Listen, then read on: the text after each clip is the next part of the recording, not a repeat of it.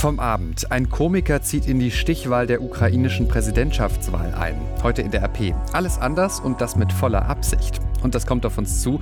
Ab heute gibt es ein neues Tierwohl-Label auf Fleischprodukten. Heute ist Montag, der 1. April 2019. Der Rheinische Post Aufwacher. Der Nachrichtenpodcast am Morgen.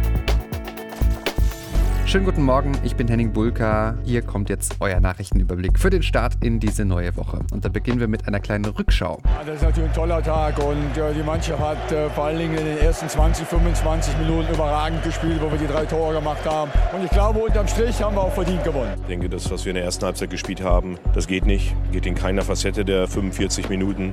Und ähm, das ist natürlich etwas, was, was wir so auch nicht verstehen. Ja, so klingen ein Gewinner und ein Verlierer könnte unterschiedlicher nicht sein. Düsseldorfs Trainer Friedhelm Funkel freut sich dabei Sky über das 3 zu 1 der Fortuna gegen Borussia Mönchengladbach. Gladbachs Dieter Hecking ist dagegen gar nicht amüsiert. Am Samstag hat das Derby viele Fans bei uns bewegt, freuen konnten sich aber nur die Düsseldorfer. Aufregung gab es ansonsten am Wochenende wegen eines Antiterroreinsatzes gegen eine mutmaßliche Zelle der Terrormiliz IS in NRW und Baden-Württemberg. Ein Zugriff erfolgte auch in der Nähe der Kunstakademie in Düsseldorf. Mehrere hunderte Beamte waren da im Einsatz. Mittlerweile sind alle elf vorläufig Festgenommenen aber wieder auf freiem Fuß. Hinweise auf einen konkret geplanten Anschlag der Männer haben die Ermittler nicht. Auch Waffen oder Sprengstoff sind nicht gefunden worden.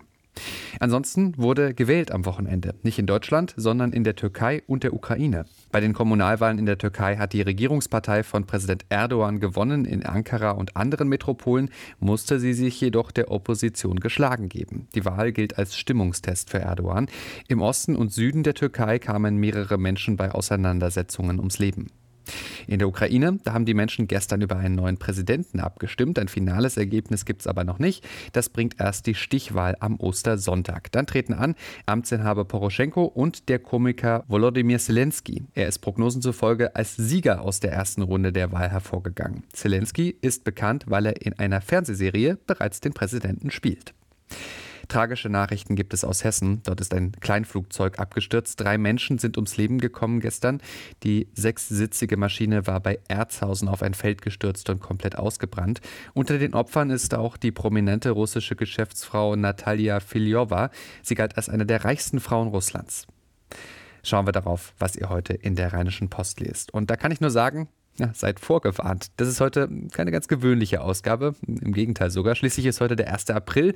Wir haben das aber nicht zum Anlass genommen, schlechte Witze zu reißen, sondern wir nutzen diesen Tag für einen Perspektivwechsel. Die Planung dieser Ausgabe, die lag nämlich ausnahmsweise mal nicht bei uns in der Redaktion, sondern bei zwei Promis. Schauspielerin Annette Frier und Kabarettist Konrad Beikircher. Am Freitag waren sie bei uns und haben die Kontrolle übernommen über die Seitengestaltung und Themenauswahl. Ihre Anliegen? Mehr Querdenken, mehr Nachhaltigkeit. Das Ergebnis ist nicht zu übersehen. Schon auf der Titelseite irgendwas mit Laschet, das ist sonst maximal eine Arbeitszeile. Heute titeln wir wirklich damit. Inhaltlich haben sich die beiden auch einiges überlegt. So hat Annette Frier zum Beispiel angeregt, dass die Sportredakteure ihren Bericht doch mal im äh, Stil des Kulturkritikers schreiben und die Kulturkritik sprachlich im Gewand des Sportberichts daherkommen sollte. Unser Kulturredakteur Wolfram Görz hat es umgesetzt und einen Opernbericht im Live-Ticker-Stil geschrieben. Ja, und aus Gladbach, da kommt ähm, genau das Umgedrehte von Carsten Kellermann. So ein Sportbericht, so feuilletonistisch, na, den habe ich noch nicht gelesen bisher. Konrad Beikircher dagegen hat sich mal einen anderen Wirtschaftsteil gewünscht, der das Wort Wirtschaft wörtlich nimmt. Florian Rinke hat deshalb mal bei Gastwirt Wilfried Fennen aus Korschenbruch nachgefragt, ob es in seiner Wirtschaft, also seiner Kneipe, eigentlich ein Erfolgsgeheimnis gibt. Wirtschaftsnachrichten eben. Ja, viel zu lesen heute bei uns und viel zu entdecken über dieses besondere Experiment. Chefredakteur für einen Tag, da habe ich dann am Freitag auch mit Konrad Beikircher drüber gesprochen. Sie planen ja nicht jeden Tag eine Zeitung. Beschreiben Sie mal, was das Besondere daran jetzt auch ist für Sie.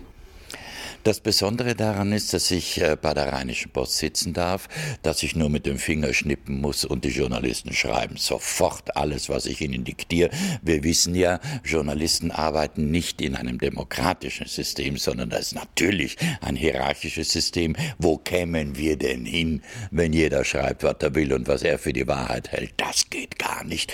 Und äh, das ist schon ein schönes Erlebnis. Du kommst hin und äh, du hast artgerechte Haltung der Journalisten Journalisten vor dir, das ist einfach wirklich gut. Das ist ein ganz großes Erlebnis. Die schreiben, was ich will und fertig. Wir sind vorhin ein bisschen darauf eingegangen, dass Sie gerne gedruckt lesen. Warum mögen Sie Zeitung? Zeitung mag ich jetzt mal ernsthaft unglaublich gern. Zeitung, äh, das ist ja das Schwarz auf Weiß, das ist ein, ist ein ganz ursprüngliches Gefühl. Du hast etwas in der Hand, das ist haptisch, es ist schön. Und äh, ein Foto von mir in der Zeitung zum Beispiel zu sehen, berührt mich vollkommen anders als ein Foto von mir äh, bei irgendeiner Dokumentation oder sowas zu sehen. Das ist irgendwie, ja, pff, Fernsehen. Nein, Zeitung ist was anderes. Zeitung hat auch für mich ein größeres Gewicht. Ich lese aufmerksamer, als wenn ich zuhöre. Nein, das ist schon was anderes. Es ist gültiger. So. Gab es irgendwas, wo Sie sich ganz besonders schon im Vorfeld jetzt drauf gefreut haben heute? Äh, die Zusammenarbeit mit den, also Kennenlernen des Redaktionsstabs und die Zusammenarbeit mit und die Gespräche mit den Journalisten, das hat so einen Spaß gemacht. Es sind ja viel mehr Ideen von den Journalisten gekommen als von mir, also wirklich toll. Und äh, ich habe mich auch gefreut, die Frau Frier kennenzulernen, eine tolle Schauspielerin mit einem unglaublichen Pensum an Veröffentlichungen und äh, Mitarbeit in Filmen, Hörspielen, frag mich was. Also die hat ein ähnliches Arbeitspensum wie ich, das gefällt mir. Ja, und Ausschnitte aus dieser besonderen Redaktionskonferenz mit Annette Frier und Konrad Beikircher könnt ihr euch anhören im Chefredakteurs-Podcast Edfine und Herr Bröker auf podcasts.rp-online.de. Und selbst wenn ihr sonst eher selten die RP gedruckt lest, ich sage euch, heute ist ein Tag dafür. Ab zum Kiosk. Vorher schauen wir jetzt aber auf die Themen, die heute wichtig werden. Fünf mutmaßliche Mitglieder eines arabischen Clans müssen sich ab heute vor dem Bochumer Landgericht verantworten. Den 23 bis 32 Jahre alten Angeklagten aus Bochum und Sachsen werden Drogengeschäfte mit Marihuana und Kokain vorgeworfen. Zu den Käufern soll auch ein verdeckter Ermittler der Polizei gehört haben. Ihm war laut Anklage allerdings statt Kokain ein Muskelaufbaupulver untergejubelt worden für rund 7000 Euro. Der Brexit ist auch heute wieder Thema. Mehr als sechs Millionen Menschen haben mittlerweile eine Online-Petition unterzeichnet dafür, dass Großbritannien doch in der EU bleibt. Heute soll im britischen Parlament über diese Petition debattiert werden. Auch ansonsten suchen die Abgeordneten weiter nach einer Lösung in dem festgefahrenen Streit darüber, mit welchem Plan die Briten denn jetzt rausgehen aus der Europäischen Union. Zum ersten Mal seit fast sieben Jahren leitet Deutschland ab heute für einen Monat den UN-Sicherheitsrat. Bundesaußenminister Heiko Maas übernimmt den Vorsitz in New York von Frankreichs Außenminister Jean-Yves Le Drian. Die beiden Länder haben aber vereinbart, ihre aufeinanderfolgenden Leitungsperioden als gemeinsamen Doppelvorsitz für zwei Monate zu verstehen. Es ist, wie schon gesagt, 1. April und das ist nicht nur der inoffizielle Tag für mehr oder weniger gute Scherze, sondern natürlich auch der Beginn des neuen Monats. Und damit treten heute wieder einige Änderungen in Kraft. Unter anderem erhalten Krankenhäuser mehr Geld, um sich stärker um das Thema Organspenden kümmern zu können. Jan-Henne Reitze berichtet für die Deutsche Presseagentur, kurz DPA. Seit Jahren gibt es ja in Deutschland das Problem, dass deutlich mehr Menschen auf ein Spenderorgan warten, als vorhanden sind. Ähm, wie genau sollen die Änderungen denn dazu beitragen, dass sich das ändert? Es soll bei mehr Menschen, die im Sterben liegen oder gestorben sind, geklärt werden, ob sie sich dazu bereit erklärt haben, Organe zu spenden. Dazu gibt es in Krankenhäusern schon Transplantationsbeauftragte, also beispielsweise Ärzte. Die werden jetzt von anderen Tätigkeiten entlastet, um mehr Zeit zu haben, sich um potenzielle Organspender zu kümmern.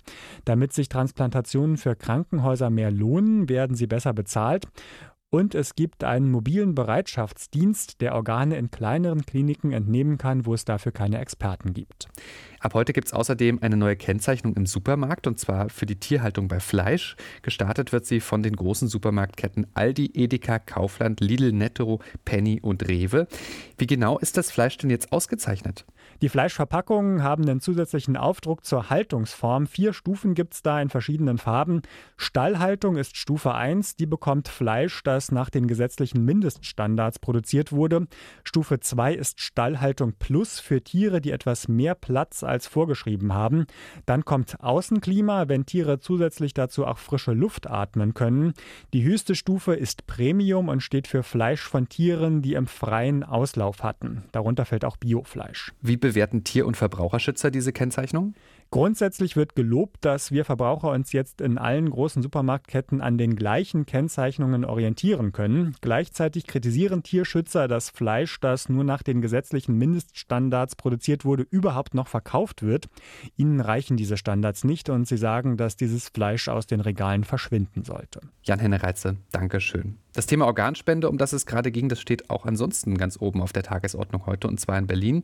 Denn nicht nur Krankenhäuser tun sich schwer beim Thema Organspende, vor allem viele Bürger schieben die Entscheidung, ob sie nach ihrem Tod lebensrettende Organe spenden wollen, vor sich her. Daran soll sich was ändern. Dafür sollen nämlich die Regeln geändert werden für das Thema Organspende. Heute will eine fraktionsübergreifende Gruppe um Gesundheitsminister Jens Spahn ihre Pläne näher vorstellen. Dirk Steinmetz berichtet für die DPA, bisher sind Organentnahmen ja nur erlaubt, wenn man zu Lebzeiten ausdrücklich Ja dazu gesagt hat. Wie könnte es künftig sein? Ja, dazu liegen verschiedene Ideen auf dem Tisch, mit denen wird sich der Bundestag bald befassen.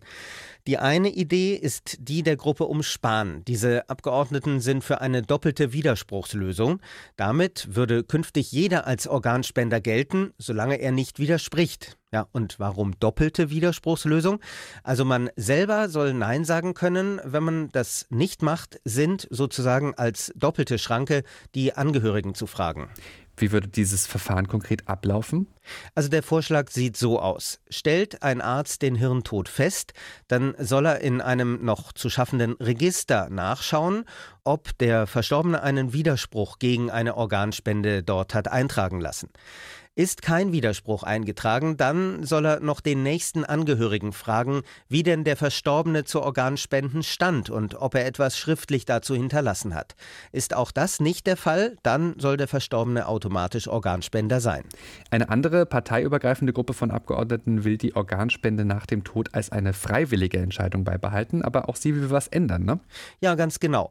Diese Gruppe hat sich um Grünen-Chefin Baerbock geschart und sie wirbt für verbindliche, regelmäßige Befragungen der Bürger. Also konkret schlagen die Abgeordneten vor, dass jedes Mal, wenn man einen neuen Ausweis beim Amt abholt, dass man dann Erklärungen in ein Register eintragen kann. Und da der Perso zehn Jahre lang gültig ist, würde man also alle zehn Jahre erinnert werden. Und die Ausweisstellen, die sollen nach diesem Konzept auch verpflichtet werden, Infomaterial zu verteilen. Keine Entscheidung also noch längst bei diesem Thema. Diskutiert gern mit dazu, was ihr dazu denkt, auf RP Online. Schauen wir jetzt noch aufs Wetter und das wird wieder schön heute. Bis zu 18 Grad und viel Sonne bekommen wir. Der Frühling ist also da. Morgen kündigt sich dagegen dann aber schon wieder Regen an und es besteht auch die Gefahr für Gewitter. Am Mittwoch dann kühler, aber auch ruhiger insgesamt. Ist halt Aprilwetter. Das war der Rheinische Post Aufwacher vom 1. April 2019. Wenn ihr Feedback für uns habt, Wünsche, Kritik, Anregungen, dann schreibt uns gerne bei WhatsApp oder schickt uns eine E-Mail an aufwacher.rp-online.de. Ich bin Henning Bulka, habt jetzt einen guten und erfolgreichen Montag. Ciao, ciao. Mehr bei uns im Netz www.rp-online.de